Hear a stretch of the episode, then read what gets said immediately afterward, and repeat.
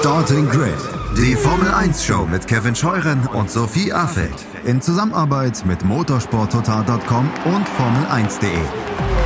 Keep racing auf meinsportpodcast.de. Hallo und herzlich willkommen zu einer neuen Ausgabe von Starting Grid, dem Formel 1 Podcast auf meinsportpodcast.de. Wir sind zurück nach ein paar Tagen Urlaub und das bedeutet, es ist fast geschafft. Die Sommerpause ist so gut wie überstanden.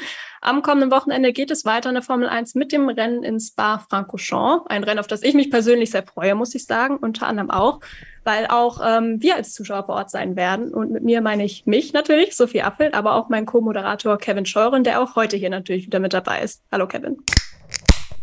So, ich mache jetzt hier schon mal, muss ein bisschen warm, muss ein bisschen warm werden jetzt für die nächsten Tage. ah, ein schönes kaltes Dosenbier von äh, der ähm, Sponsorenfirma der Formel 1, die ich jetzt natürlich nicht nennen werde, aber ihr wisst das ganz genau, wer es ist. Ach, Sophie, ich freue mich so. Ich freue mich so auf dieses kommende Wochenende mit, äh, mit dir, mit Sascha, mit unseren Hörerinnen und Hörern, die vor Ort sein werden. Das wird, äh, das wird mega. Spa-Francorchamps ist äh, mein Heimrennen, wenn man so will. Ich freue mich immer wieder da zu sein. Es ist für mich die beste Strecke der Welt und ja, wir werden eine ganz tolle Zeit haben. Aber heute nochmal alle gemeinsam darauf einstimmen und wir haben tolle Gäste hier bei uns zu Gast heute. Ja, genau. Und die äh, wollen wir jetzt auch kurz mal vorstellen. Es gibt eine doppelte Podcast-Premiere heute, denn unsere heutigen Gäste oder Gästinnen waren noch nie hier dabei. Vielleicht kennt der ein oder andere Formel 1-Fan sie aber trotzdem von Instagram. Da haben sie nämlich inzwischen über 30.000 Follower und äh, die Rede ist von Desiree und Virginia, auch bekannt als die Formula One Twins. Moin, ihr beiden. Hi. Hallo. ja, wir hoffen, man kann euch einigermaßen auseinanderhalten, denn wie der Name ja schon sagt, Formula One Twins, ja, sagt ihr Zwillinge und klingt auch sehr so, aber das äh, bekommen wir schon hin. Ähm, ja, wie geht's euch? Habt ihr schon Entzugserscheinungen durch die Sommerpause? Ja, also das war jetzt auf jeden Fall äh, genug Zeit, äh, die wir jetzt Pause hatten. Wir sind richtig heiß darauf, jetzt morgen wieder loszufahren Richtung Spa einfach mal wieder um was anderes zu sehen. Es ist, es ist wie eine Sucht für uns, ne, Virginia? Ja, es ist deutlich äh, eine Sucht, die gestillt werden muss. Unser letzter Rennbesuch war ein Spielwerk und ich muss sagen, das ist schon zu lange her. Es ist zu lange her. Also ein Tag länger ohne Formel 1 hätte ich auch nicht ausgehalten. Jetzt geht es aber endlich weiter. Wir schauen natürlich auch gleich noch oder später ähm, auf das Rennen in Belgien voraus, wollen auch euch beide noch ein bisschen kennenlernen und auch euer Formel 1 Projekt im Laufe der Folge, ähm, denn ihr bringt ja auch eine ganz spannende Geschichte mit. Vorher ähm, widmen wir uns aber noch kurz den ja noch einigermaßen aktuellen News der vergangenen Woche, denn der Motorsport-Weltrat hat ja am 16. August über einige Dinge abgestimmt, unter anderem auch endlich über das Motorenreglement 2026. Damit hatte man sich ja doch ordentlich Zeit gelassen, aber die Eckpfeiler stehen eben jetzt. Es bleiben 1,6 Liter V6 Motoren, die allerdings ab 2026 dann mit 100 Prozent nachhaltigen und serienrelevanten Kraftstoff betrieben werden. Die MGUH fällt wie erwartet weg. Das ist natürlich auch wichtig dann eben mit Blick auf potenzielle Neueinsteiger. Dafür steigt der Anteil der elektrischen Energie. Ähm, der wird sich fast verdreifachen. Und es gibt jetzt auch ein paar mehr Details zur Budgetobergrenze, die ja auch für die Motorenhersteller jetzt kommen soll, ja auch schon ab 2023. Da liegt sie dann erstmal bei 95 Millionen US-Dollar und ab 2026 dann bei 130 Millionen. Steigt also ein bisschen an, wie immer mit einigen Ausnahmen, die da nicht mit eingerechnet werden, kennen wir auch vom jetzigen Budget Cap schon. Und ähm, auch ein großer Diskussionspunkt waren natürlich noch die Zugeständnisse für Newcomer. Ähm, bei den Prüfstandstunden gab es da allerdings keine Extrawürste. Mit Blick auf die Finanzen allerdings ähm, dürfen Neuansteiger da immerhin bis 2025 noch ein bisschen mehr ausgeben, als es dann das Costcap eben für die etablierten Hersteller auch erlaubt.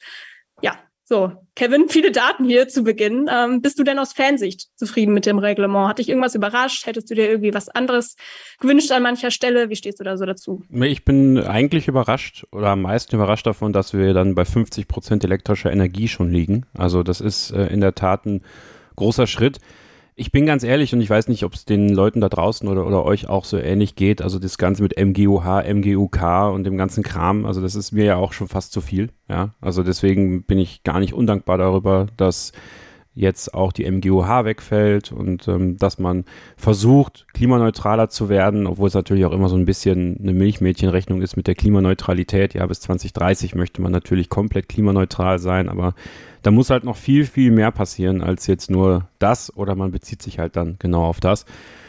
Insgesamt ist es dann doch das gewesen, was wichtig war, damit wir eben Porsche und Audi, also den Volkswagen-Konzern, dazu bekommen, in die Formel 1 zu kommen Vielleicht ein bisschen interessant noch die Geschichte mit den, mit den Prüfstandstunden.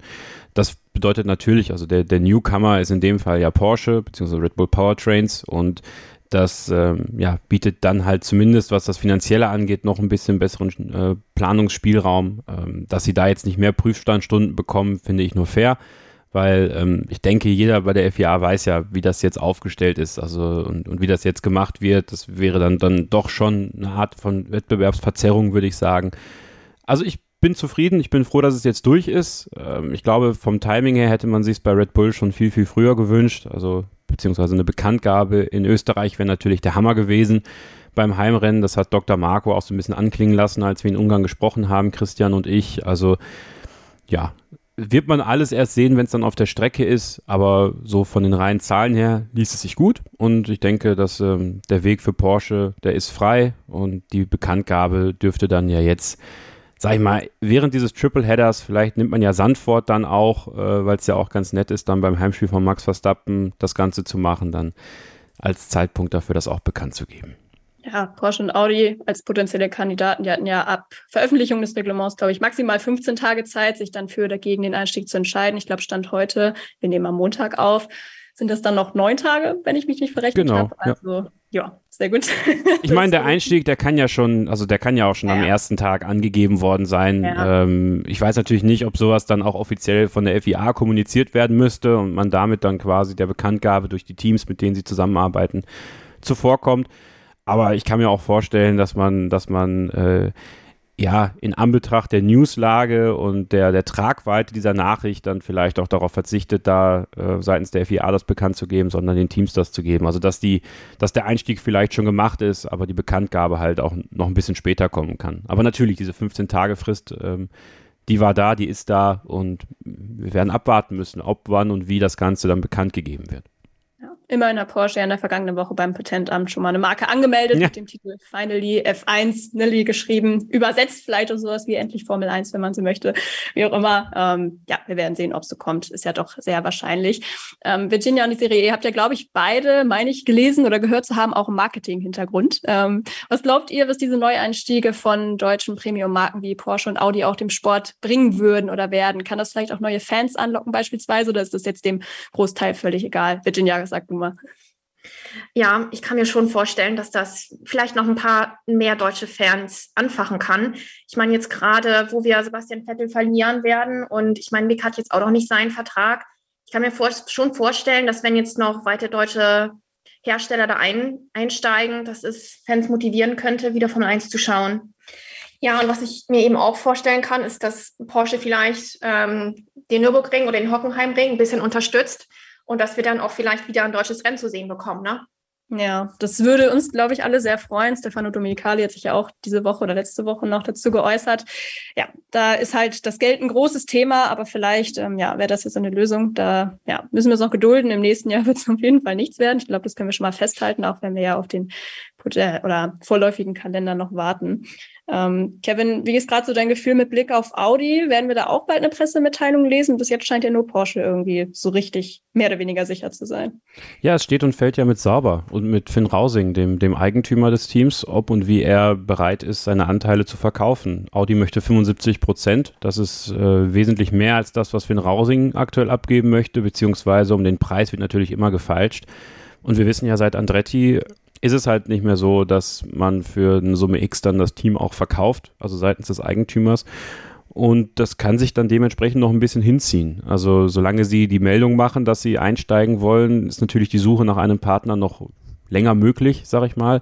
Schöner wäre es ja eigentlich schon, wenn man das gemeinsam bekannt geben würde. Also es ist ja immer ganz interessant, dieses Konstrukt von Volkswagen. Man wird ja meinen, die sind eigentlich alle in einer Marke, so in einer Übermarke, aber sind dann doch Konkurrenten und dementsprechend verhalten sie sich innerhalb des Konzerns auch. Und das bedeutet in, im Umkehrschluss natürlich den Wunsch von Porsche mit diesem Top-Team die Bekanntgabe zu machen Gleichzeitig wäre es natürlich auch schön für Audi, im gleichen Moment auch eine Partnerschaft bekannt geben zu können. Aber ich befürchte fast, dass sich das noch ein bisschen hinziehen könnte für Audi und Sauber, weil Finn Rausing wirklich äh, sehr, sehr, sehr aufpasst, für wie viel Geld er wie viele Prozente da veräußern möchte, was ja auch sein gutes Recht ist. Denn Christian sagt es ja immer wieder, die Formel 1 ist so lukrativ wie nie.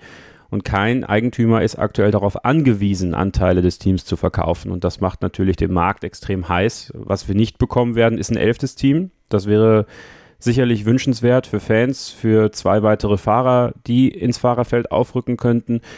Aber die zehn bestehenden Teams möchten natürlich nichts von ihrem TV- und Prämienkuchen abgeben. So, und das macht die Lage für, für einen Einstieg von Audi eventuell mit einem anderen Partner schwer.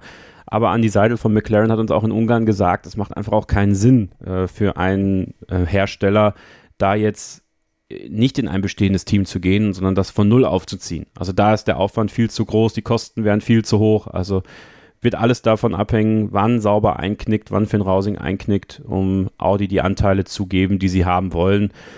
Aber ich denke, also mein Bauchgefühl sagt mir, dass äh, das passieren wird, dass wir halt wahrscheinlich bei der Bekanntgabe ein bisschen länger warten müssen. Aber wir haben auch schon andere Überraschungen in der Formel 1 gesehen. Am Ende gibt Audi vielleicht sogar früher als Porsche bekannt, dass sie in die Formel 1 kommen. Weiß man nicht. Ähm, wird auf jeden Fall die nächsten Wochen noch ein bisschen spannender bleiben. Jetzt gab es ja neben dem Motorenreglement auch noch Neuigkeiten zum technischen Reglement für das kommende Jahr, also 2023, Kevin. Ein großer Punkt da natürlich das Porpoising, Problem in Anführungszeichen. Es gab ja recht viele Diskussionen in den vergangenen Wochen, ob es überhaupt noch ein Problem ist. Auf der anderen Seite kam aber auch gerade von Mercedes-Seite die Forderung, dass sich da was ändern muss, um eben auch langfristige gesundheitliche Schäden auch zu vermeiden. Jetzt äh, werden ab 2023 der Diffusor und die Unterbodenkanten um 15 Millimeter angehoben und versteift. Das sollten ursprünglich auch mal mehr Millimeter sein, ich glaube 25. Das heißt, es ist jetzt so eine Kompromisslösung, mit der eben dem Porpoising dann eben auch entgegengewirkt werden soll. Ist das jetzt für dich eine Lösung, die für alle Seiten erstmal zufriedenstellend ist? Ja, das ist auch wieder so eine Sache. Das wissen wir auch erst, wenn wir es auf der Strecke sehen. Also wenn jetzt tatsächlich Mercedes plötzlich wieder allen davon fährt, werden alle sagen, das war alles nur Politik von Mercedes und dann haben sie ihren Willen bekommen und plötzlich fahren sie wieder vorne weg. Wenn Red Bull weiter vorne wegfährt, wird Mercedes sagen, ja, aber guck doch mal, wenn wir die 25 Millimeter gemacht hätten, dann wäre der Abstand jetzt geringer. Ja, also ja, es ist schwer. Ich, in, meiner, in meiner Brust schlagen da zwei Herzen. Einerseits denke ich, es ist wichtig, wenn es wirklich der Sicherheit und der Gesundheit der Fahrer zuträglich ist, dieses Reglement so zu verändern, dass es gut ist und dass sie eben weniger Schläge auf den Kopf bekommen, die Gefahr von Gehirnerschütterungen allein durch Erschütterung auf der Strecke zu dämmen, einzudämmen. Äh, wenn es aber bedeuten würde, dass eigentlich ein Team, um die Probleme zu lösen, das Auto generell einfach höher bauen muss, weil sie ein Konzept gewählt haben, was nicht funktioniert, beziehungsweise was einfach aufgrund der fehlenden Fläche an den Seitenkästen vielleicht dafür sorgt, dass man ähm, eben mehr hüpft, dann muss das Team eben hochbauen und dann ist das Team eben langsamer. Und da kann ich dann auch Leute verstehen, die halt rufen, äh, hier ist, die Wettbewerbsverzerrung habe ich ja vorhin schon gesagt, Mercedes äh, macht da jetzt Politik und bekommt recht.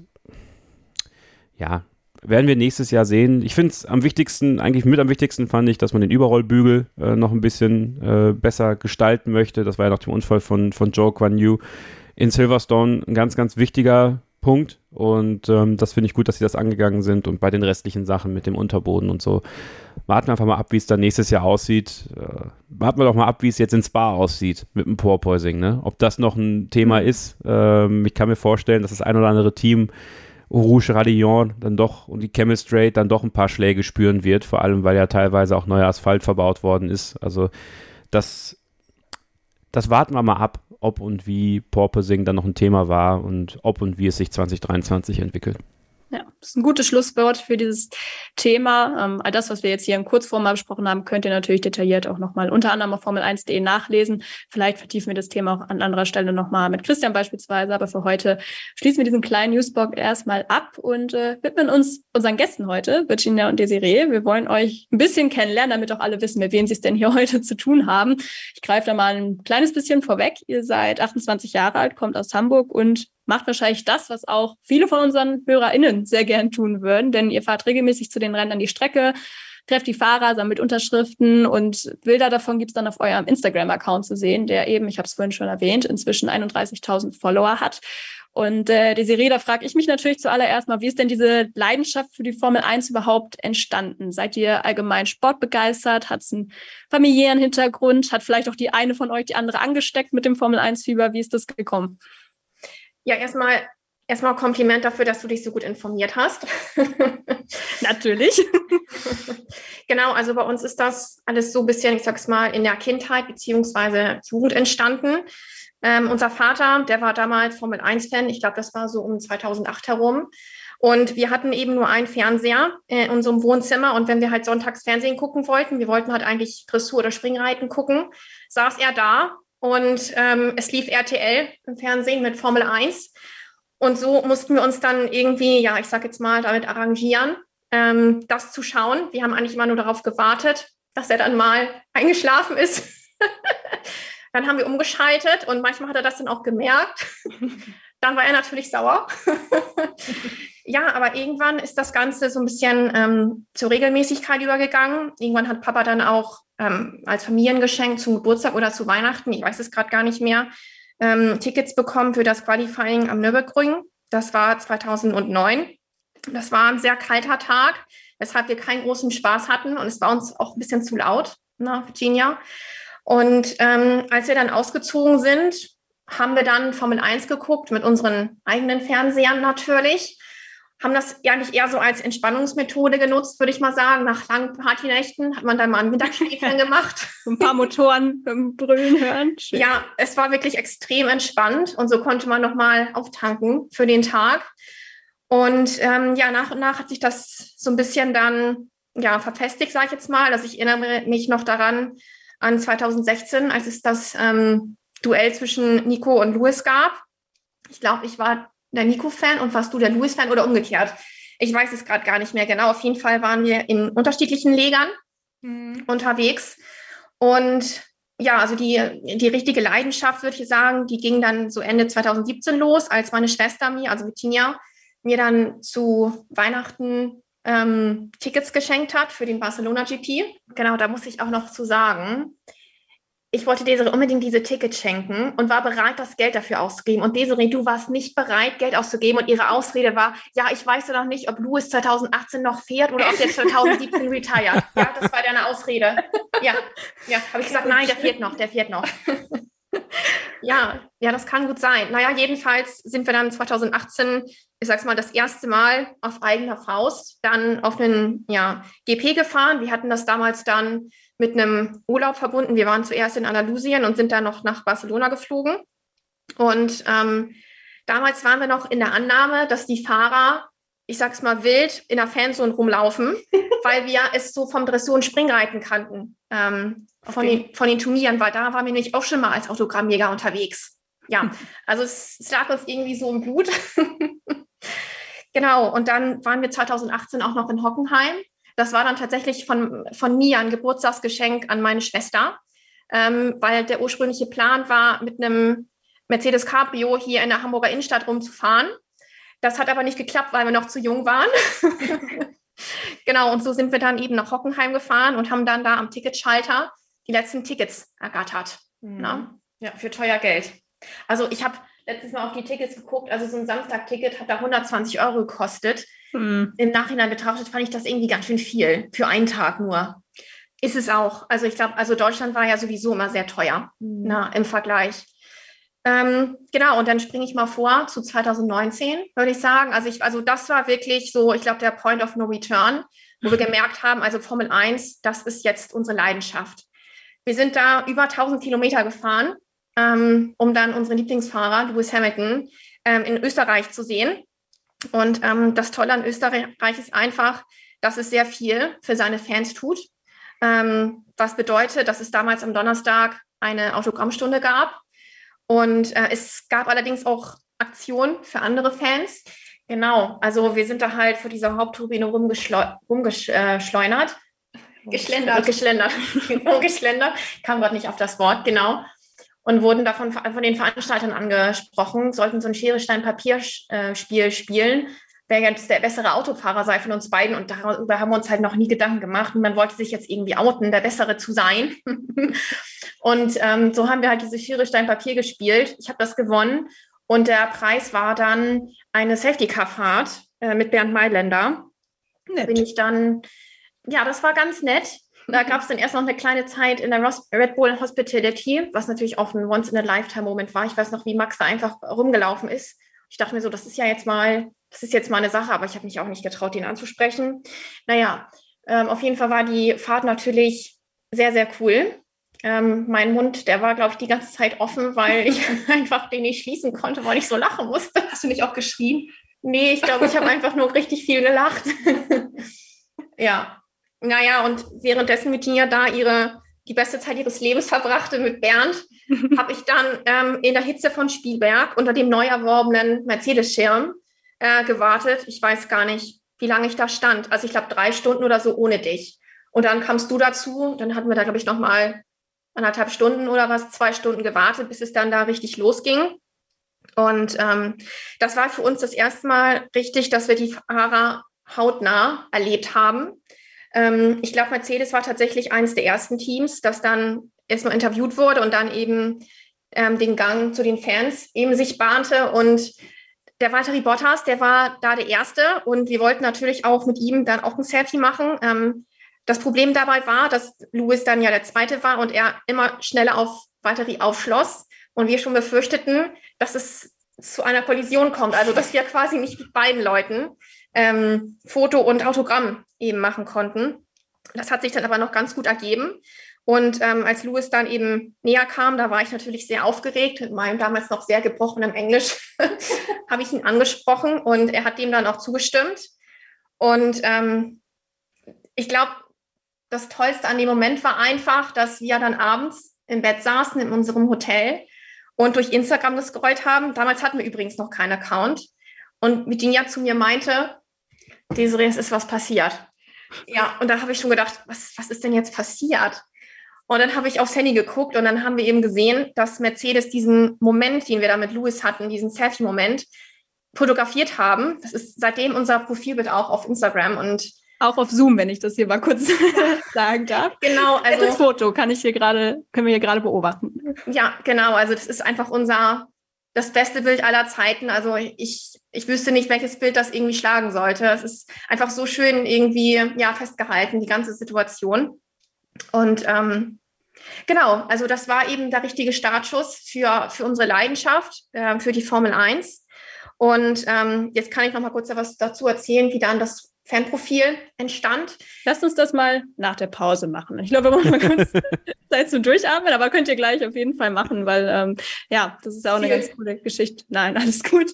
Aber ähm, ja, wir sind ja schon bei 22 Minuten. Dann äh, teilen wir das ein bisschen auf. Ähm, wollen aber auch noch an eure oder über eure Erlebnisse an der Strecke reden. Ähm, da wart ihr ja auch schon unter anderem in Miami dieses Jahr. Also ihr kommt auf jeden Fall gleich noch zu Wort, ähm, dann eben im nächsten Take. Und ähm, genau, über Belgien sprechen wir natürlich später auch noch. Und äh, das hört ihr dann gleich gleich hier bei Starting Grid, dem Formel 1 Podcast auf meinsportpodcast.de nach einer ersten kurzen Pause. Weiter geht's hier bei Starting Grid im Formel 1 Podcast auf meinsportpodcast.de. Kevin und ich haben heute Besuch von den Formula One Twins, Desiree und Virginia. Und ähm, wir haben ja jetzt eben schon gehört, äh, wie die beiden zu Formel 1 gekommen sind und auch quasi schon die Überleitung geschaffen, nämlich zu dem Instagram-Account, ähm, ja, mit denen die beiden ihre Leidenschaft ja auch mit anderen Fans dann eben teilen. Und ähm, jetzt sind da jetzt einfach mal an, wo wir eben stehen geblieben sind. Ähm, Virginia oder Desiree, ich weiß nicht, wer von euch eben angefangen hat. Wie seid ihr auf die Idee mit dem Account gekommen? Genau, Desiree hat jetzt eben schon den kleinen Roman ausgeführt. Ich mache den jetzt mal weiter, wie dieser Account entstanden ist. Und zwar tatsächlich 2009 direkt an der Strecke in Hockenheim. 2019. Äh, ja, genau, 2019. 2019 an der Strecke in Hockenheim, während wir auf die Autogrammstunde warteten, eine unserer üblichen Beschäftigungen. Warten. Da, warten, genau, warten gehört zu unseren üblichen Beschäftigungen während der Formel 1 Rennen. Warten, viel sitzen und auch viel laufen. Mhm. Ähm, nee, auf jeden Fall ist der dann, ist der dann entstanden, der wurde dann created und eigentlich eher zu dem Zweck, so eine Art Fotoalbum zu machen, also eigentlich so für private Zwecke, würde ich jetzt sagen. Und so wurde das dann auch zwei Jahre durchgeführt und ja, dann kam 2021, wir hatten 150 Follower, genau, also das Ganze, das war von wenig Erfolg gekrönt. ja, ja, das war nicht so erfolgreich. Also wir haben uns gedacht, was könnten wir denn machen? Warum folgt uns da niemand? Ne? ähm, na gut, aber dann kam wiederum Spielberg. 2019 gab es ja schon das tolle Erlebnis. Zwei Jahre später wir wieder zurück an der Strecke. Und dann ging unsere, da kam ein zweiter Point of No Return, würde ich jetzt sagen. Und auch der richtige, wenn man so mag, Durchbruch unseres Accounts. Mhm. Genau, also um das schon mal äh, vorwegzunehmen. Also in Österreich passieren für uns immer die besondersten Momente überhaupt. Deshalb ähm, empfehlen wir dieses Rennen auch jedem Fan unbedingt dorthin zu gehen. Auch den Fans, die aus den USA kommen, kommt unbedingt dorthin. wenn ihr ein europäisches Rennen sehen wollt. Ähm, genau, wir haben dann angefangen, ähm, ja, den Fahrern etwas näher zu kommen und haben dann das eben auch äh, in Stories und Feedposts geteilt. Und dann haben wir gemerkt, dass das wirklich sehr vielen Leuten gefällt. Du musst vielleicht noch ausführen, was dieses Näherkommen bedeutet, ne? Also das bedeutet jetzt nur, dass jetzt äh, Bilder gemacht worden sind und so. Na, so, ja, ich spreche jetzt nicht von privaten Treffen. Nee, Desiree, das hat mich jetzt aber gerade so angehört. War gut, dass wir das nochmal äh, aufklären hier. Genau, dass das nochmal hier aufgeklärt wird. Ja, aber apropos, also ich meine, wir haben es ja geschafft, 2021 Daniel Ricciardo persönlich zum Geburtstag zu gratulieren. Also das war schon ein persönlicher Moment. Wir haben ihm da ähm, steirische Kürbiskerne äh, überreicht und er kann sich bis heute an dieses Geschenk erinnern. Gibt es generell so Fahrer, die ich auch wiedererkenne irgendwie in der Strecke? Ich meine, so Zwillinge, die sind ja vielleicht schon nochmal auffälliger als irgendwie so eine Einzelperson. Ja, also, also wir sind an sich eigentlich eher schüchterne Personen, würde ich mal sagen. Und deshalb haben wir uns das bisher noch nie getraut, dies zu erfragen. Außer einmal bei Andi Seidel. Mhm. Ähm, aber wir können uns schon vorstellen, dass sie uns erkennen, ähm, als wir in Miami waren.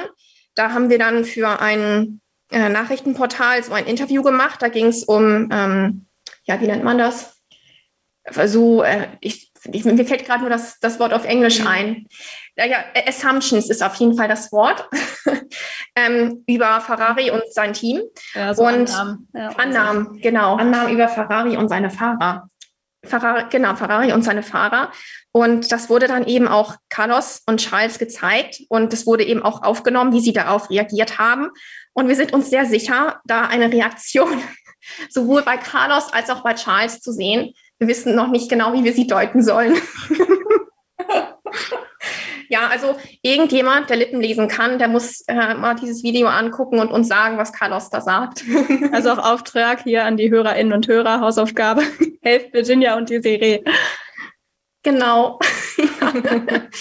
ja, genau. Und ähm, ich hab, bin gerade dabei stehen geblieben, dass wir dann eben ähm, genau die Fahrer getroffen haben, das ähm, aufgenommen haben auf unserem Instagram-Account. Und da haben wir eben nach und nach gemerkt, dass das die Leute sehr interessiert, weil es etwas so, so etwas noch nicht auf Instagram gibt. Du hast ja vorhin schon gesagt, dass wir aus dem Bereich Marketing kommen. Und man nennt das da ja USP, also Unique Selling, Selling Point. Mhm. Und den haben wir so ein bisschen für uns eingenommen. Erstmal, dass einfach sehr wenige Leute ähm, ja, Fahrer, Fahrern so nahe kommen.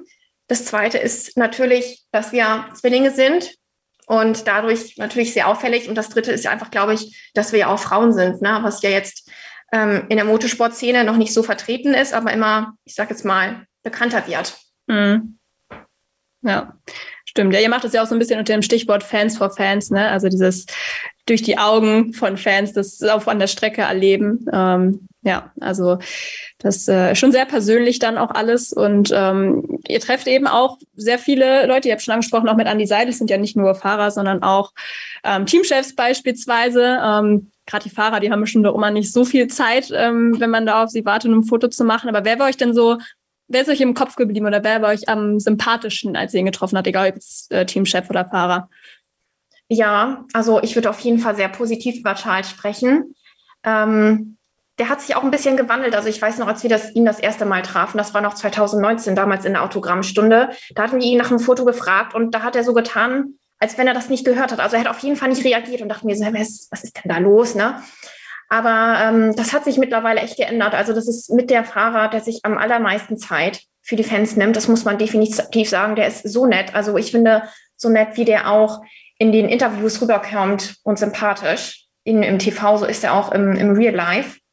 Kann ich bestätigen. Auch, ja, das wollte ich gerade machen. Ja. Du hast ihn in Ungarn ja auch getroffen, ne? Ja, der hat sich wirklich auch, also das muss man wirklich sagen, während viele Fahrer da so durchgerannt sind. Ich meine, klar, wenn du im Fahrerlager bist, äh, das ist ja dann nochmal eine andere Art von Stress für die, wenn sie da eigentlich in ihr Motorhome wollen und so. Aber egal zu welcher Zeit Leclerc da durchgelaufen ist, er hat sich noch bis auf die Treppen vom Ferrari Motorhome Zeit genommen und äh, auch immer freundlich in die Kamera geguckt, immer mal so ein bisschen hingestellt auch. Das ist halt auch ein besonderes, also er, also man hat bei ihm das Gefühl gehabt, er weiß, dass das ein besonderer Moment für die Leute ist, die da mit ihm gerade ein Foto machen und so. Das fand ich äh, sehr, sehr sympathisch, ja.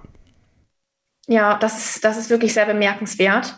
Lando ist auf jeden Fall auch jemand, finde ich, den man herausheben muss, weil der ist extrem schüchtern mit Fans, muss man sagen. Also der ist zum Beispiel jemand, der spricht eigentlich gar nicht, ne? Er gibt, er gibt nur Laute von sich. Er, er gibt Laute von sich, so, mm, yes. Also er spricht halt nicht, ne? Ähm, Im TV spricht er ja schon viel. Also ich glaube, das ist wahrscheinlich eher so eine Persönlichkeit wie wir auch. Ähm, Desiree, die eher noch ähm, quasi mit Leuten warm werden müssen, bis sie sich dann trauen, so richtig zu sprechen. Ähm, ja, aber der, der, ich finde, bei ihm ist es auch sehr auffällig, dass der wirklich, auch wenn er seine Unterschrift schreibt, das macht er langsam und geduldig, anstatt da jetzt irgendwie schnell sowas hinzuklatschen. Da gibt er sich echt richtig Mühe. Jetzt macht ihr ja das, das Ganze auch nicht hauptberuflich, ähm, wenn ich richtig informiert bin, sondern studiert ja beziehungsweise arbeitet ja auch noch ein bisschen nebenbei. Ähm, wie bringt ihr denn diese Reisen und das Studium beziehungsweise Jobs so unter einen, einen Hut und wollt ihr das auch irgendwie mal hauptberuflich machen in dem Bereich? Also was ist noch euer Plan auch mit der Plattform in der Zukunft? Ja, also ähm, ich habe vor zwei Monaten meinen mein Job, ich sage jetzt mal, gekündigt und habe jetzt. Ist jetzt Desiree oder Virginia? Das ist ah, Desiree, Entschuldigung, ja, genau. Danke. Genau, Virginia studiert jetzt und ähm, genau, ich hatte meinen Job vor zwei Monaten gekündigt. Es war eine Vollzeitstelle und ich werde dann Mitte September eine Stelle antreten, die eben nur 30 Stunden hat, auch aufgrund der Tatsache, um das besser einfach vereinen zu können weil so eine Reisetätigkeit plus eben Instagram, die ganze Content-Kreation ja schon sehr, sehr zeitaufwendig ist. Genau, aber das langfristige Ziel ist auf jeden Fall, das hauptberuflich zu tun. Ja. Okay. Und ähm, ihr seid ja schon viel unterwegs eben auch, hatte ich jetzt eben schon angedeutet, auch mit dem unter einem Hut kriegen. Ähm, ich würde ganz gerne nochmal über eure Erfahrungen an den verschiedenen Rennstrecken sprechen, weil ihr habt ja eben dann auch schon relativ viele Strecken irgendwie gesehen und wart eben auch beim Rennen in Miami, das hatte ich ja heute schon kurz gespoilert, äh, diesen Mai und habt jetzt ja auch ein bisschen Vergleich ähm, auch mit äh, Europarennen. Ihr wart in Spa, in Sanford, Spielberg, Barcelona hattet ihr gesagt. Ähm, Virginia, wie unterscheidet sich da das Erlebnis an der Strecke im Vergleich jetzt ähm, zu Miami? Mhm. Also ich finde, Miami ist in einer ganz anderen Liga gewesen als die europäischen Rennen, bei denen wir jetzt gewesen sind. Es war halt ein Gesamtkonzept, ein Event-Charakter hatte das Rennen. Es war für Fans ja einfach sehr viel zu erleben an der Strecke. Es war alles extrem gut organisiert. Ähm, auch wenn man bedenkt, dass es am Anfang des Rennwochenendes am Mittwoch noch diese ähm, Pre-Show gab mit Kaigo, also da einfach so einen berühmten DJ einzuladen und den mit den, mit den Fahrern auf die Bühne zu holen. So was habe ich jetzt auch noch nie irgendwo gesehen. Und ja, die, die, europäischen Rennen unterscheiden sich aber auch von Strecke zu Strecke, muss man sagen. Also ich glaube, gerade die alten klassischen Rennstrecken, so wie Imola beispielsweise, das sind dann schon eher die infrastrukturell teilweise für die Fans schwer zu erreichen sind, wenn man jetzt auch an Parkplätze und so denkt oder ähm, da generell schnell hin und her zu fahren. Und dann gibt es natürlich auch welche, die, wenn ich jetzt beispielsweise von Sanford letztes Jahr schon spreche, ich glaube, dieses Jahr wird es noch eine größere Show. Ich glaube, das wird ein Rennen sein, das wird sich quasi echt so an den USA orientieren. Ähm, jetzt bekommen wir im nächsten Jahr mit Las Vegas ja noch ein US Grand Prix. Ähm, ist da auch schon eine Reise hingeplant, Desiree? Es ist auf jeden Fall unser größter Traum. Also als wir es letztes Jahr gehört haben, dass Miami, ähm, dass es dort ein Rennen gibt, haben wir uns gesagt, das ist unser größter Traum für dieses Jahr. Und der ist in Erfüllung gegangen. Und deshalb hoffen wir einfach, dass es mit Las Vegas genauso wird. Kevin, was wäre für dich noch so ein Rennen, was ganz oben auf der Liste steht von den Grand Prix, wo du noch nicht warst? Singapur. Ja, bin ich dabei. Also ich war ja indirekt da, aber so richtig auf dem Grandstand, das wäre auf jeden Fall auch nochmal ganz nett. Also Las Vegas ist natürlich eine super Sache. Ähm, also von den, von den außergewöhnlichen Rennen tatsächlich äh, Singapur, Montreal. Mhm. Montreal auch. Also mich treibt es eher nach Kanada als in die USA, muss ich sagen. Und ich habe auch ein bisschen Angst vor Las Vegas. Also als, als Hardcore-Fan. Ich weiß nicht, ein bisschen Sorge, dass das die komplette Show-Eskalation wird. Äh, aber sicherlich ein Riesen-Highlight. Und ich glaube, gerade ähm, für, für das Publikum, was äh, Virginia und Desiree haben, glaube ich, das wollen die sehen. Also die wollen sehen, wie die beiden sich da in Las Vegas bewegen und sowas. Deswegen passt das da richtig, richtig gut und da drücke ich beide Daumen, dass das nächstes Jahr klappt. Also die Ticketpreise, es gibt ja erste Gerüchte über die Ticketpreise zum Beispiel. Äh, ich habe jetzt die genauen Zahlen nicht gelesen, aber sie sollen horrend sein. Ja. Ähm, da bin ich mal sehr gespannt drauf, wen die Formel 1 damit anspricht. Äh, aber ich bin guter Dinge, dass Virginia und Desiree nächstes Jahr in Las Vegas sind. Und vielleicht sind wir ja Sophie und ich dann in Singapur nächstes Jahr und schwitzen uns zu Tode. Wer weiß das schon? Wer weiß, man weiß es nie. Und äh, ich würde mich aber erstmal mit äh, Spielberg zufrieden geben, muss ich sagen. Ja. Das ist auch so was, was auf meiner Liste wäre. ähm, Finde ich, sieht eigentlich auch immer ganz äh, nett und idyllisch aus. Ähm, wobei man da jetzt auch sagen muss, da gab es ja leider auch nicht nur positive Schlagzeilen in diesem Jahr aufgrund dieser ganzen Vorwürfe rund um Beleidigung, sexuelle Belästigung etc. Da haben wir auch in unserer Rennanalyse schon gesprochen über die Vorfälle. Ähm, Desiree und Virginia, ich weiß, ihr wart auch da, deshalb würde ich euch auch als Fans und weibliche Fans, die eben vor Ort waren, ähm, auch gerne nochmal dazu zu hören. Äh, Virginia, vielleicht, wie habt ihr das Wochenende da erlebt? Ja, also grundsätzlich würde ich sagen, also einfach das mal weggenommen, dass Spielberg eigentlich so der Goldstandard ist für so ein europäisches Rennen. Also eigentlich war es für uns immer so, dass die liebste, die liebste Rennstrecke, wo wir hingefahren sind. Das hat sich jetzt so ein bisschen geändert durch die Vorfälle. Also wir wurden jetzt zum Glück nicht sexuell belästigt. Ähm, was in Spielberg aber schon auffällt, ist, dass man dort ähm, sehr oft auf seine Kleidung angesprochen wird. Also wir sind ja und angesprochen ist jetzt neutral gesagt. Das ist neutral gesagt, mhm. genau. Also es gibt halt negative Kommentare zu ähm, dem Outfit, das man trägt. Ich spreche hier natürlich von Mercedes. Das ist etwas, was wir so in, in Imola und Miami nicht erlebt haben. Aber in Spielberg ist es wirklich sehr extrem. Und aufgrund der Tatsache ähm, haben wir uns natürlich, natürlich sehr unwohl dort gefühlt. Habt ihr da jetzt auch ein ja. mulmiges Gefühl, auch ähm, jetzt in Mercedes-Klamotten nach Spa und Sandford zu fahren beispielsweise? Auf jeden Fall, muss ich ganz ehrlich zugeben. Ähm, ja, es ist, wie du schon sagst, einfach ein, mulmiges Gefühl. Man muss es immer damit rechnen, negativ angemacht zu werden, blöde Sprüche zugeraunt zu bekommen. Ja, unsere Follower haben uns auch schon geschrieben, ja, ähm, fahrt ihr da alleine hin oder habt ihr ja Begleitung dabei? Na, also die haben sich auch schon Sorgen um uns gemacht und ich bin auch ganz ehrlich, ich bin froh, dass wir in Belgien haben wir auf jeden Fall männliche Begleitung dabei und in Sanford müssen wir das auch noch irgendwie organisieren. Ich habe mir da, davor nie Gedanken dazu gemacht, irgendwie letztes Jahr gar nicht, aber mittlerweile, ja, macht mir das schon ein bisschen Bauchschmerzen, muss ich ganz ehrlich sagen. Ja, man hat ja beispielsweise auch dieses Video gesehen auf Social Media, wo ich glaube, ein Red Bull-Fan eine Kappe von Mercedes verbrannt hat. Das sind natürlich Szenen, die wollen wir überhaupt nicht sehen. Ich glaube, ähm, Max Verstappen wurde darauf auch angesprochen, hat sich auch klar distanziert davon. Ähm, ja, und Kevin, vielleicht auch um dich dann nochmal reinzuholen. Es gab ja jetzt oder gibt ja neuerdings jetzt auch noch diese Kampagne von der Formel 1 als Reaktion darauf, aber auch als Reaktion auf Online-Hass etc. Ähm, Drive it out heißt das Ganze. Wie hast du das ähm, wahrgenommen? Halte ich gar nichts von. Also das erinnert so ein bisschen an Three Racers äh, One. Ja. Das ist alles nur bla bla. Das ist alles nur bla bla bla. Ähm, was sollen sie machen? Also sie machen dieses Video, das ist ja schön und gut, wenn sie die Fahrer da alle aufs Video packen und das da machen und Dominikali auch dabei ist und auch der FIA-Präsident dabei ist. Und dann gibt es dann die nächste, der nächste Tweet ist dann äh, eine Erklärung, wie man Leute blockiert. Ja, okay. Also, das ist halt. Ähm, ich finde es natürlich nobel, dass man das macht, aber das ist am Ende genau das gleiche wie bei V-Racers One. Das ist halt viel, viel Worthülserei und am Ende hilft es ja nichts, wenn Nicolas Latifi trotzdem Morddrohungen bekommt. Also das kriegst du halt so auch nicht in den Griff. Also es ist halt das, was gerade in den PR-Sprech einer weltweit agierenden Serie reinpasst, aber das kann ich persönlich einfach nicht ernst nehmen. Also es ist gut, dass sie es machen, aber ich glaube, jeder ist dafür ähm, selber verantwortlich mitzuhelfen, dass Hass keine Chance hat und das ist halt besonders dem Hass entgegenzutreten und auch eine starke Stimme dagegen zu erheben, weil nur blockieren äh, wird halt nicht reichen.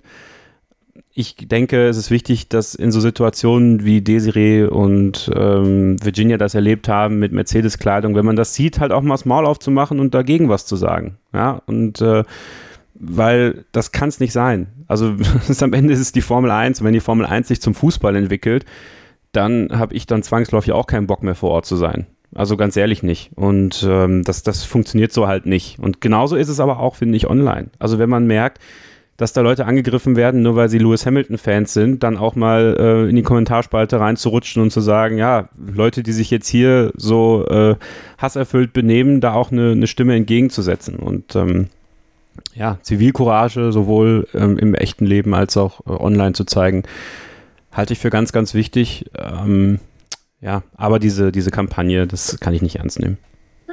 Hoffen wir auf jeden Fall mal, dass wir solche Zwischenfälle, wie unter anderem in Österreich und Belgien, in dieser Woche nicht erleben oder dass zumindest dann Leute ja die Klappe auch aufmachen. Ähm, ja, und damit sind wir eigentlich schon fast bei der Überleitung zu der Vorschau auf das Rennen ins Spa. Aber vorher möchte ich euch, Desiree und Virginia, nochmal die Möglichkeit geben, selbst die Werbetrommel zu rühren, denn ihr seid ja in der Sommerpause auch unter die Podcaster gegangen. The Twins and the Drivers heißt das gute Stück. Es gibt ja inzwischen wirklich einige Formel 1 Podcasts auch, die sich aber ja vor allem auch auf dem deutschen Markt gut ergänzen, wie wir immer wieder feststellen. Drei Folgen habt ihr jetzt schon rausgebracht. Was zeichnet äh, euren Podcast aus? Was macht ihr da? Genau. Also ich glaube, unser Podcast ist etwas anderes als die, die es schon auf dem Markt gibt. So wie wir das sehen, gibt es ähm, sehr viele schon, die halt so über Race -Review Reviews oder Strecken oder was weiß ich sprechen. Aber unsere, unser Podcast, der ist wirklich nur über unsere eigenen Erfahrungen. Also das, was wir an der Strecke erleben, das, was wir mit den Fahrern erleben.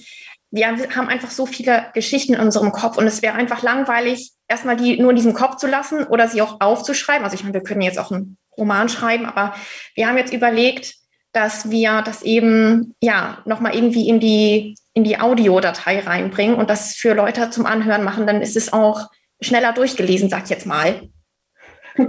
Ja, also hört da gerne mal rein, lasst auch eine Bewertung da. Und wenn ihr das erledigt habt, dann freuen wir uns im Anschluss natürlich genauso über ein paar Sterne bei Spotify oder Apple Podcasts. Und ähm, wollen uns damit jetzt so langsam dem Sportlichen widmen, ähm, machen das aber nach einer kleinen weiteren Pause. Und äh, ja, gucken dann auf den großen Preis von Belgien am kommenden Wochenende. Bleibt dran, hier bei Starting Grid, eurem Formel 1 Podcast auf meinsportpodcast.de. Willkommen zurück hier bei Starting Grid, dem Formel 1 Podcast auf meinsportpodcast.de. Es geht weiter mit Action auf der Strecke in dieser Woche mit einem Rennen, das ein ganz großer Fanliebling ist. Ich glaube, die Tickets für den großen Preis von Belgien sind seit Wochen ausverkauft. Ich weiß nicht, ob das jemals schon mal so früh der Fall war wie in diesem Jahr. Ähm, ja, und wir hoffen natürlich alle, dass es eben nicht die große Abschiedsparty war, wird in Spa. Noch gibt es ja keinen neuen Vertrag für 2023 und darüber hinaus zwischen den Veranstaltern und der Formel 1. Kevin, du hast jetzt ganz am Anfang schon gesagt, für dich ist Spa die, die beste Strecke der Welt. Warum?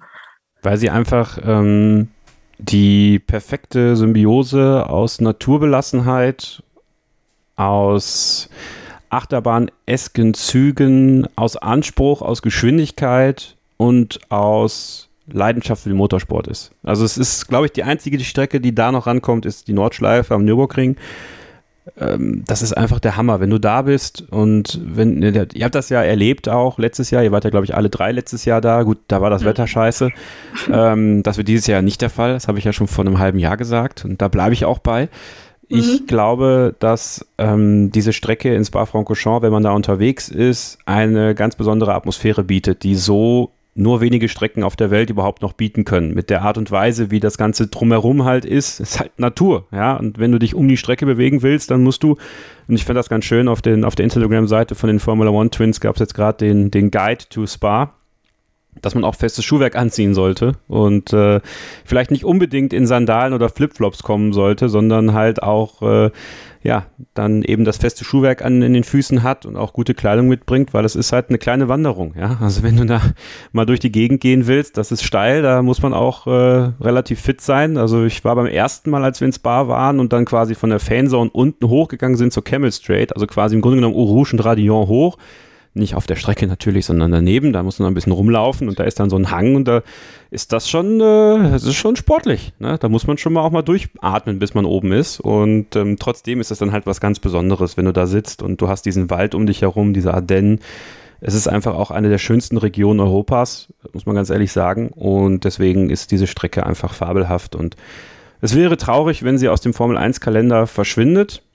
Ich sage aber gleichzeitig auch, wenn sie in eine Rotation gehen würde, dann könnte es tatsächlich so sein, dass wenn da mal ein, zwei Jahre Formel 1 Pause ist, dass die Leute nach zwei Jahren so durch, durchhungert sind, ja, dass sie mal wieder nach Spa wollen, dass es dann natürlich auch hilfreich sein kann, die Karten dann wieder zu verkaufen. Weil wir wissen alle nicht, dieses Jahr ist ja, glaube ich, fast alles in Europa komplett ausverkauft gefühlt. Ähm, das ist auch bedingt dadurch, dass die Saison letztes Jahr war krass. Äh, natürlich auch nach Corona wollen die Leute wieder raus ob das für 2023 so zu konservieren ist, da, da sind ja alle gespannt drauf. Ich glaube, es gibt so einzelne Strecken, bei denen wird es halt von Haus aus so sein, wie Sandford zum Beispiel. Also ich glaube, da muss man sich keine Gedanken machen, dass ausverkauft ist oder auch Spielberg nahezu ausverkauft bis ausverkauft. Ähm, Imola, weil da einfach auch weniger Leute hinpassen, teilweise. Aber für Spa ist natürlich eine spannende Situation. Und ähm, das könnte wirklich ein ganz, ganz besonderes Rennwochenende werden. Ähm, und ich hoffe ja, ne, natürlich möchte ich gerne, dass die Formel 1 in Südafrika fährt, in, in Kyalami, aber ähm, genauso gerne lasse ich sie auch nächstes Jahr wieder in Belgien fahren. Es wurde in den vergangenen Monaten noch fleißig gebaggert und geschuftet ins Bad, denn die Strecke wurde auch ein bisschen überarbeitet, sage ich mal. Es wurde neu asphaltiert. Ein paar Kiesbetten sind hinzugekommen, auch einige Auslaufzonen wurden vergrößert. Das alles auch mit Hinsicht eben auf zukünftige Motorradrennen, aber natürlich auch aus Gründen der Sicherheit. Ähm, ja, gerade mit dem, was wir alles in Rouge und so gesehen haben in den vergangenen Jahren, ähm, wahrscheinlich auch der richtige Schritt. Ich meine, die Charakteristik der Strecke soll immer noch gleich bleiben. Von daher, ja, das als, als kleines Update. Ähm, worauf ich mich aber auch wahnsinnig freue, abseits der Rennstrecke Virginia, ähm, sind die Presserunden beziehungsweise die Aussagen von den Personen, die in dieses ganze City Season Chaos involviert sind, ähm, das wir auch in der letzten Folge auch mit Hilfe von Christian schon mal ein bisschen aufgeschlüsselt haben. Und äh, auch Fernando Alonso war da natürlich ein Thema, der sich in Belgien dann ja auch erstmals äh, zu dem Wechsel zu Aston Martin äußern muss. Was glaubst du, wie die Zusammenarbeit zwischen Alonso und Alpine jetzt weiter verlaufen wird in der zweiten Jahreshälfte? Ich meine, so ganz schön ist das ja alles nicht vonstatten gegangen mit dem Teamwechsel, von dem Alpine ja aus der Pressemitteilung von Aston Martin erfahren muss. Gibt es da jetzt äh, böses Blut? Also, wenn ich mich jetzt persönlich in seine Lage hineinversetzen würde, hätte ich jetzt gekündigt und müsste dann noch ein halbes Jahr arbeiten. Ich glaube, meine Motivation, die wäre nicht so hoch. Also, ähm, ich rechne es auf jeden Fall dann allen Parteien an, dort professionell weiter zusammenzuarbeiten. Ich glaube, das ist eine schwierige Aufgabe. Hm.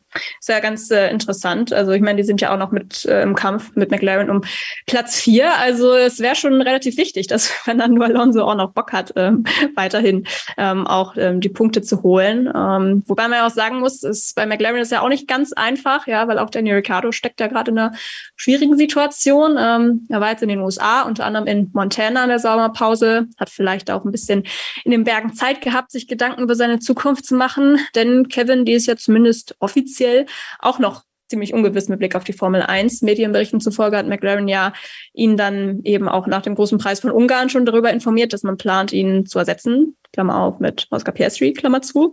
Ähm, was glaubst du, wie sehr rüttelt das ähm, an so einem Verhältnis zum Team und wie werden wir Daniel Ricciardo jetzt an diesem Wochenende erleben? Stachelt ihn das an? Zieht ihn das weiter runter? Was denkst du? Na, ich glaube, dass Daniel Ricciardo kennt ja beide Seiten. Wir erinnern uns daran, als er Red Bull damals in Ungarn gesagt hat, ich möchte hier nicht mehr weitermachen, ich gehe zu Renault. Da hat er im Grunde genommen das gemacht, was McLaren jetzt mit ihm macht, nämlich das Team gesagt, so ja, ich möchte nicht mehr fahren, da hat man es auch professionell durchgezogen und so schätze ich Daniel Ricciardo auch ein, dass er das weiter äh, so machen möchte. Und ich glaube auch, dass das McLaren und er hinbekommen, weil im Endeffekt befinden sie sich schon seit mehr als einem Jahr in dieser Situation, dass es einfach irgendwann enden wird.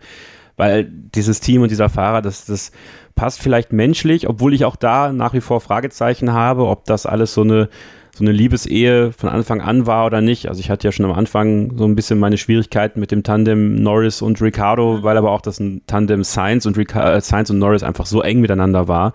Ja. So unterschiedlich waren die beiden dann auch in ihrem Umgang miteinander. Und trotzdem glaube ich, dass alle ein Interesse daran haben, das jetzt professionell zu Ende zu bringen. Und ich sag mal so, Daniel Ricciardo kann es sich auch erlauben, sich ausbezahlen zu lassen und ein Jahr Pause zu machen.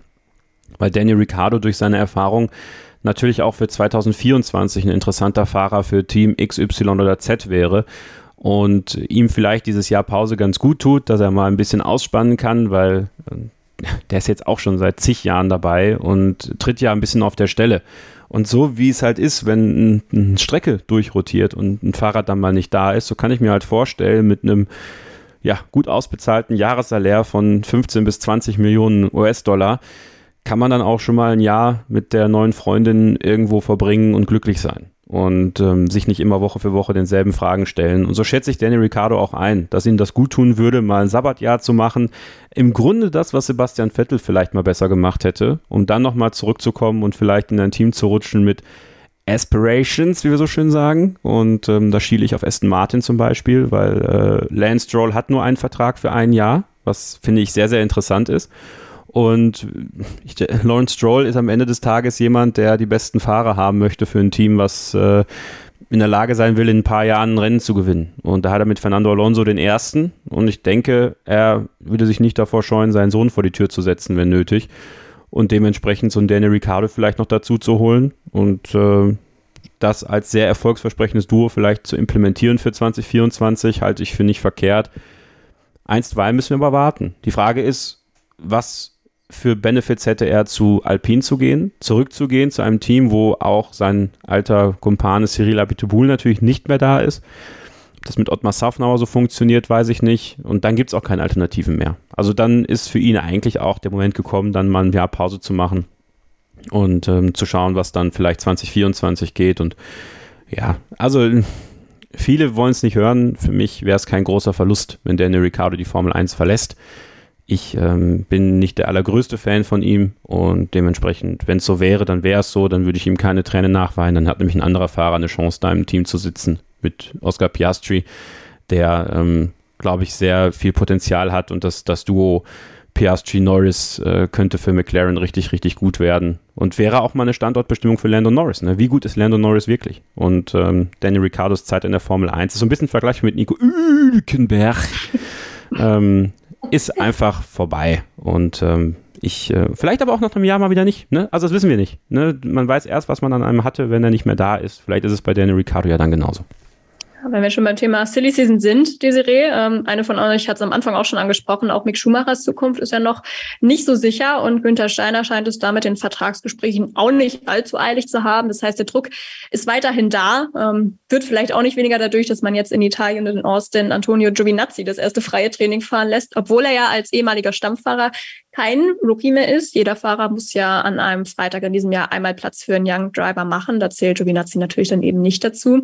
Ähm, Desiree, kannst du nachvollziehen, dass man sich da jetzt an der Stelle von Haas noch ein bisschen Zeit lässt mit der Vertragsentscheidung und kann Mick diesem Druck ähm, standhalten? Was denkst du? Mhm.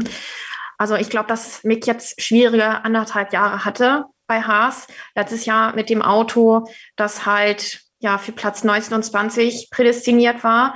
Und dieses Jahr hat er es zum Glück dann geschafft, auch Punkte zu holen. Ich glaube, dass es ihm ihn sehr viel nach vorn gebracht hat in puncto Selbstvertrauen. Aber trotzdem kann ich mir vorstellen, dass, ähm, ja, ich meine, auch gerade Haas ist jetzt nicht das Team, was jetzt irgendwie so mit Geld strotzt. Und da muss man auch sehen, dass man einen Fahrer hat, der nicht so viele Crashes baut, nicht so teuer ist in dem Sinne. Und ähm, vielleicht sich doch noch jemanden holt, der vielversprechender ist. Das kann ich mir irgendwie schon vorstellen, dass das so die Gedanken sind. Hm. Ja, es ist ja so, dass Fahrer wie Valtteri Bottas in der Vergangenheit ja auch gesagt haben, als er jetzt noch bei Mercedes war, dass diese Ungewissheit eben auch auf die Leistung schlagen kann, weil man eben auch nicht so mit, mit befreitem Kopf fährt. Andererseits, gut, konnte Mick Schumacher in der Formel 2 und Formel 3 dann auch mit diesen Drucksituationen, die er da dann auch immer hatte, weil es eigentlich bis Saison, zur Saisonmitte nicht so lief, ähm, konnte er eigentlich ganz gut mit, mit umgehen. Ähm, ja, schauen wir mal, wie er es dieses Mal in der Formel 1 schafft. Ist ja vielleicht auch noch mal ein bisschen ein anderer Schnack.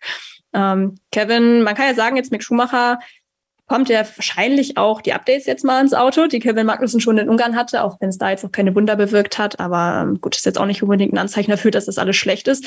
An sich würde ich sagen, sind das nämlich trotzdem gute Nachrichten. Eine schlechte Nachricht ist vielleicht auf der anderen Seite, dass gegebenenfalls auch noch ein Motorentausch anstehen könnte. Und ich, weiß nicht, ich habe so das Gefühl, dass es sportlich für Haas wieder ein schwieriges Wochenende werden könnte. Wie ist dein Gefühl, was so das Mittelfeld hinter Alpine und McLaren angeht in Belgien? Ich glaube, da könnte das Wetter sehr wichtig werden. Und dann so einen Fahrer wie Kevin Magnussen zu haben, der durch seine Erfahrung eh in der Lage ist, aus äh, einem, einem Auto was rauszuholen, was vielleicht gar nicht drin ist, aber auch Mick Schumacher da nicht abzuschreiben, der bei so Mischbedingungen, wir haben es ja diese Saison schon öfter gesehen, sehr gut funktioniert. Und ja. es ist die Hausstrecke seines Papas und das wird er wahrscheinlich am Wochenende sehr oft in Interviews sagen, wie wohl er sich fühlt, dass sein Papa sich auch hier sehr wohl gefühlt hat und mit diesem Geist von Michael Schumacher vielleicht im, im Rücken, mit den vielen Fans, die, die sicherlich auch Schumacher-Fans waren und sind, da, wenn es mal regnen sollte, und das wissen wir ja, es kann immer regnen in Spa-Francorchamps, auch wenn Regen nicht angekündigt ist. Und auch wenn du sagst, es regnet nicht, aber auch, man weiß es nie. Äh, ja, man weiß es nie, ne? Und ähm, dann würde ich es nicht, nicht von der Hand weisen, dass auch Haas mit den Updates, die in Ungarn, da weiß man natürlich nicht, wie gut die Updates wirklich funktioniert haben bei Kevin Magnussen, weil auch die Strategie mit den harten Reifen überhaupt nicht aufgegangen ist. Ähm, und ob Mick Schumacher mit den Updates so klarkommt. Trotzdem, beim richtigen Wetter würde ich sie nicht abschreiben, dass sie da eine große Überraschung sein könnten. Ansonsten glaube ich halt, ähm, wird für, für Alpha Tauri Zeit, mal eine Leistung zu zeigen, die aufhorchen lässt, vor allem Pierre Gasly. Da erwarte ich eine, eine fette Steigerung in der zweiten Saisonhälfte. Also alles andere als ein klarer Sieg im Teamduell darf es nicht sein für den Franzosen und da muss er ins Bar schon mit anfangen. Und da für ihn vielleicht ein bisschen mit dem mit dem Geist von seinem Freund Antoine Hubert, der ja vor einigen Jahren dort den schweren Unfall hatte mit Juan Manuel Correa und, und verstorben ist im, äh, im Nachgang, vielleicht da auch nochmal so diese extra PS rausziehen kann aus dem Alpha Tauri. Muss vieles mit einspielen, leider. Dieses Jahr ist es sehr schwer für sie und für Per Gasly selbst. Ähm, während Dr. Marco ja Yuki Tsunoda gesagt oder über Yuki Tsunoda sagt, dass der das Talent hat und die, die Möglichkeiten hat, Rennen zu gewinnen. Das hat Per Gasly schon geschafft. Das muss er erstmal schaffen. Und ähm, ja, wen haben wir dann noch? Na, sonst sehe ich eigentlich nicht wirklich was. Alfa Romeo ist schwierig einzuschätzen. Ich würde jetzt eigentlich sagen, rein vom Motor her müsste Alfa Romeo im Vorteil sein zu einigen Teams im hinteren Mittelfeld. Da liegt es halt so ein bisschen daran, wie gut Joe und Bottas das auf die, auf die Kette bekommen. Ähm, bin ich verhalten, optimistisch für das Team. Könnte mir vorstellen, dass Alfa Romeo ein bisschen die negative Überraschung sein wird. Und, und Williams, ja gut, klar. Also ähm, da, da muss man halt, da muss man halt vielleicht auch wirklich aufs Wetter hoffen und dass Alex Albin, aber auch Nicolas Latifi, der auch bei solchen Wetterbedingungen gut fahren kann, äh, mhm. vielleicht am Samstag eine gute Startposition einfahren und, und das Rennen nicht stattfindet am Sonntag. Ja, dann, dann kann man das, äh, kann man das mit rübernehmen. nee, das machen wir nicht nochmal. Das machen wir nicht nochmal. Dafür bin ich nicht da.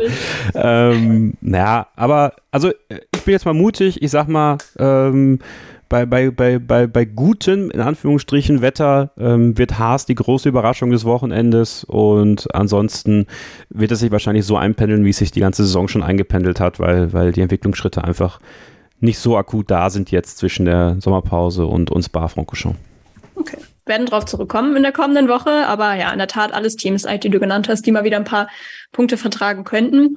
So vereinzelte Zähler ähm, konnte erst Martin ja immerhin sammeln in den vergangenen Rennen. Ja, es war wirklich immer meistens nur ein Punkt, aber Punkt ist Punkt. Und äh, Virginia, ob es jetzt so weitergeht, ist ja ein bisschen schwierig zu sagen natürlich immer. Aston Martin hat ja auch schon durchklingen lassen, dass man jetzt den restlichen oder die restliche Saison eher keine großen Updates mehr bringen will. Stichwort Budget Cap. Man hat ja auch schon relativ viel geändert, muss man sagen, bei Aston Martin mit der B-Version. Zuletzt jetzt auch noch mit dem etwas kontroversen Heckflügel, der ja für mehr Abtrieb sorgen soll. Das heißt, es geht jetzt auch voraussichtlich ohne größere Updates nach Belgien. Ähm, ja, auch auf in schnellen Passagen muss man sagen, waren sie jetzt nicht immer stark in diesem Jahr, auch zum Leidwesen von Sebastian Vettel.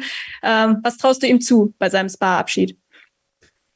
Ja, ich meine, glaub, ich glaube, Sebastian ist jemand, der an sich immer sehr konzentriert ist und trotzdem positiv bleibt, auch wenn die Zeichen vielleicht nicht so für entstehen. Ich bin mir immer sicher, dass er das Beste aus seiner grünen Shitbox herausholt, so wie er es auch bei Ferrari tat damals. Ähm, ich denke, dass sehr viele Fans sich darüber freuen werden, äh, ihn zu sehen. Viel mehr, als sie es vielleicht letztes Jahr getan haben. Und ähm, insofern denke ich, dass er da einen verhältnismäßig guten Abschied feiern wird. Ja, das äh, hoffen wir doch aus deutscher Sicht alle mal. Und ähm, ja, werden es dann sehen, natürlich auch besprechen in der kommenden Woche, wie es ausgegangen ist. Das letzte Mal für Sebastian Vettel in Spa-Francorchamps. Und ähm, machen hier jetzt nochmal einen kleinen Cut. Wollen dann im letzten Take aber natürlich nochmal über die Top-Teams sprechen und unsere Tipps, die geben wir gewohnt natürlich auch noch ab. Das gibt's gleich hier bei Starting Grid, dem Formel 1 Podcast auf meinsportpodcast.de. Ein letztes Mal zurück hier bei Starting Grid, dem Formel 1 Podcast auf meinsportpodcast.de und jetzt wundert ihr euch wahrscheinlich, warum spricht Kevin Scheuren jetzt und nicht Sophie Affelt und warum spricht jetzt auch gar kein anderer mehr in diesem Take, sondern nur ich.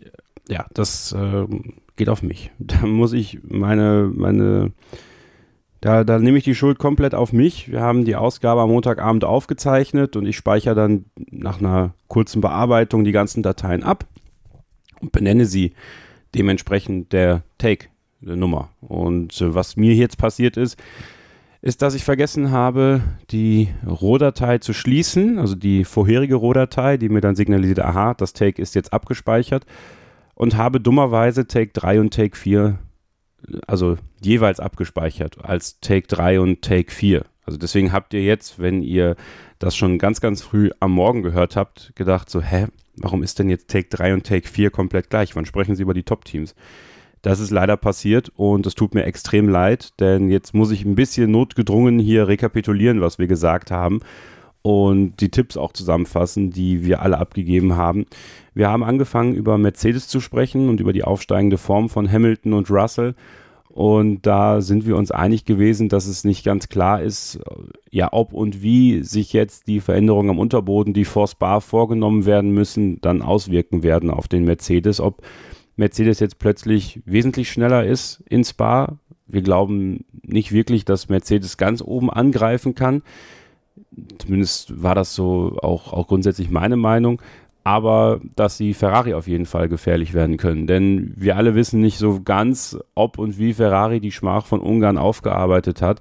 Es war natürlich ein super Zufall, dass die Alonso-Geschichte kam, dass die Piastri-Geschichte kam. Da hat dann keiner wirklich über Ferrari gesprochen und über die Probleme dort, die da in Ungarn vorgekommen sind. Ähm, trotzdem muss man sich immer fragen, wie haben sie es aufgearbeitet? Also Mattia Binotto war sich ja sicher, dass sie es gut aufgearbeitet haben, aber ich würde das gerne auf der Strecke sehen. Wir alle würden das gerne auf der Strecke sehen, dass Sainz und Leclerc sich auf das Team verlassen können, dass strategisch alles funktioniert, dass vom Auto her alles funktioniert, weil grundsätzlich müsste Ferrari eigentlich gut bei der Musik sein in Spa. Also die Strecke vom Layout her sollte dem Ferrari liegen liegt natürlich auch dem Red Bull. Also wenn alles ganz normal laufen würde in einer normalen Welt der Formel 1 Saison 2022, dann werden Red Bull und Ferrari den Sieg unter sich ausmachen. Welche Rolle kann dann Mercedes spielen? Das ist die große Frage. Wenn ein bisschen Chaos dazukommt, vielleicht ein Regen beim Qualifying oder sowas, dann kann ich mir vorstellen, dass wir ähnlich wie in Ungarn plötzlich einen Russell oder einen Hamilton sehr weit vorne sehen.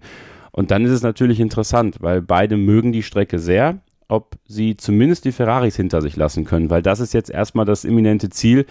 Wir, ja, wir im Sinne von Mercedes, die äh, wollen natürlich jetzt Platz zwei in der Konstrukteurswertung so schnell wie möglich haben und vielleicht dann sogar noch den, den Angriff starten auf Platz eins. Also man kennt das ja bei Toto Wolf, da wird dann immer das oberste Ziel ausgerufen und das wäre dann ja dann noch Red Bull anzugreifen.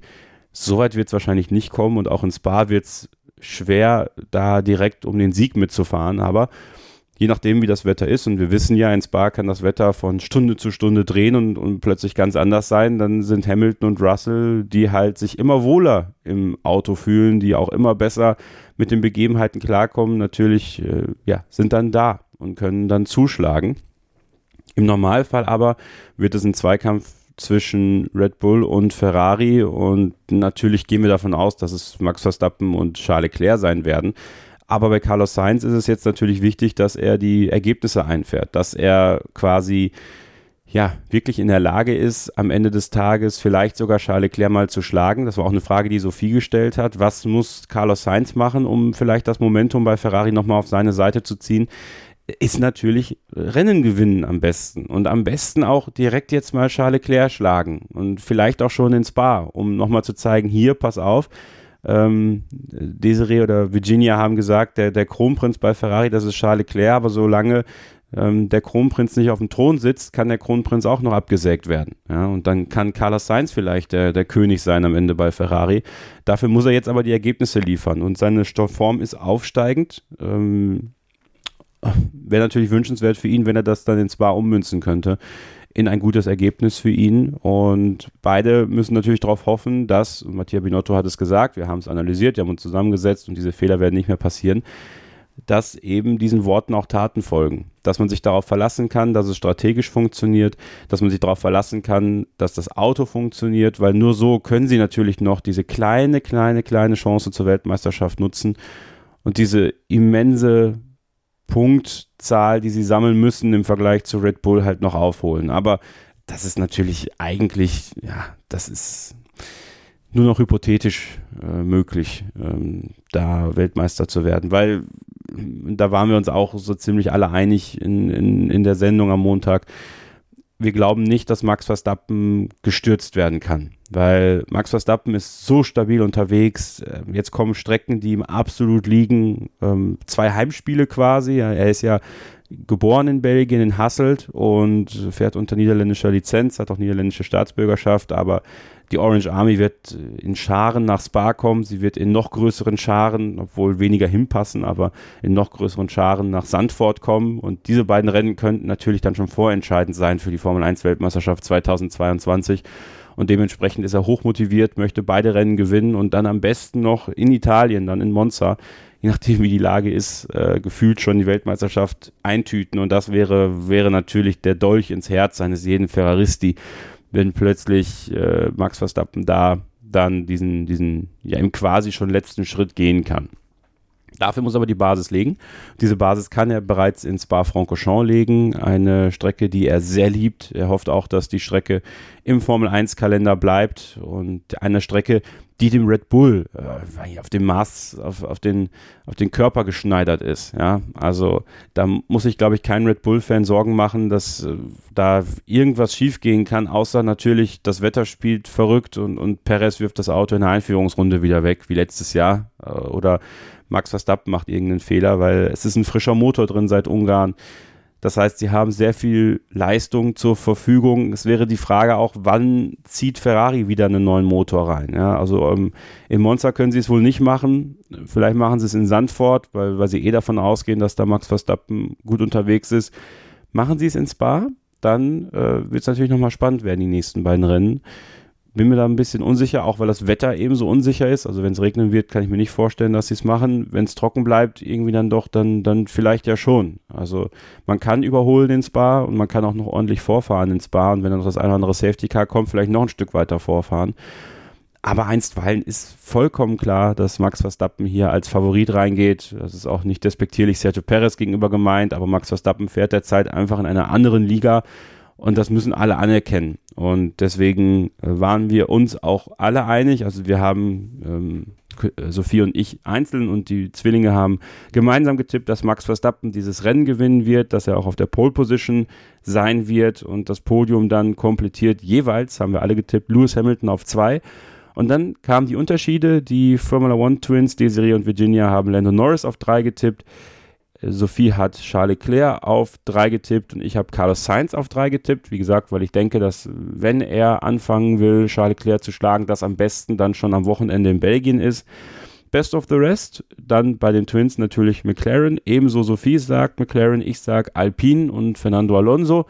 Ich glaube, dass äh, Spa natürlich auch eine Strecke ist, die ihm liegt und der Alpine grundsätzlich von der Leistung her, glaube ich, das Mühe besser ist als der McLaren im Gesamtpaket und deswegen Fernando Alonso durchaus Chancen hat, da Best of the Rest zu werden. Letzter haben die Twins und ich Nicolas Latifi getippt und Sophie hat Joe Guan Yu getippt und ihr seid natürlich auch eingeladen mitzutippen.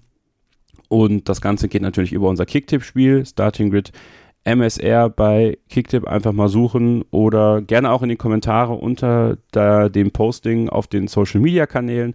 Seid ihr auch herzlich eingeladen, eure Tipps da mit einzubringen. Und wenn ihr uns treffen möchtet, das ist nämlich auch noch was, was wir im letzten Take erzählt haben. Wir sind ja vor Ort ab morgen in Belgien und sind auf dem grünen Campingplatz. Wir würden uns natürlich sehr freuen, wenn ihr dazu stoßen möchtet. In den Show Notes haben wir das ja auch ähm, geschrieben, dass ihr mir eine Mail schreiben könnt. Wenn ihr da seid, wenn ihr dort übernachtet, dann laden wir euch, wenn ihr Telegram habt, in die private Telegram-Gruppe ein. Wir sind jetzt mittlerweile, glaube ich, 15, 16 Leute und wir würden uns freuen, wenn noch ein paar dazukommen. Und wenn ihr einfach nur an der Strecke seid und mit uns Formel 1 schauen möchtet, aller Voraussicht nach werden wir am Samstag auf der Camel Straight sein, Richtung Le Combe, also ziemlich am Ende. Dort werden wir anzutreffen sein und am Sonntag dann in Pouhon die Links-Links-Kombination, die schnelle Links-Links. Da werden wir dann das Rennen gemeinsam schauen. Also da könnt ihr euch auch, wenn ihr da seid und einfach nur für die Tageskarten kommt, dann dazusetzen und wir können ein bisschen schnacken über die Formel 1 und einfach coole Tage verbringen. Ich freue mich sehr drauf. Ich hoffe, es wird nicht zu nass. Die Wettervorhersage ist ja dann doch eher leider so, dass es noch ein bisschen mehr regnen wird und ja, wir würden uns freuen, wenn ihr da dazu stoßt und ihr habt gemerkt, es ist eine besondere Ausgabe gewesen mit besonderen Gästen. Haben wir uns sehr darüber gefreut, dass sie, dass sie dabei waren, die Formula One Twins, Desiree und Virginia, äh, The Twins and the Drivers, ihr Podcast, den ihr bei Spotify unter anderem hören könnt den ihr auch gerne da bewerten könnt und dann auch Starting Grid gerne mit fünf Sternen bewertet. Und ja, ich entschuldige mich nochmal für den groben Schnitzer mit den Takes. Es tut mir unglaublich leid. Die, die jetzt am Nachmittag zum Beispiel erst die Ausgabe hören, die werden das gar nicht mitbekommen haben, aber auch für euch ist komplett mein Fehler gewesen. Ähm, darf so nicht vorkommen, muss ich ein bisschen aufmerksamer sein, aber war auch noch so ein bisschen im Urlaubsmodus, glaube ich. Und vielleicht war das Dosenbier auch einfach schlecht. Ja, vielleicht hätte ich das einfach weglassen sollen. Aber ich entschuldige mich in aller Form, hoffe, dass ihr mir nicht böse seid und habe jetzt versucht, das bestmöglich zusammenzufassen, was wir da gesagt haben.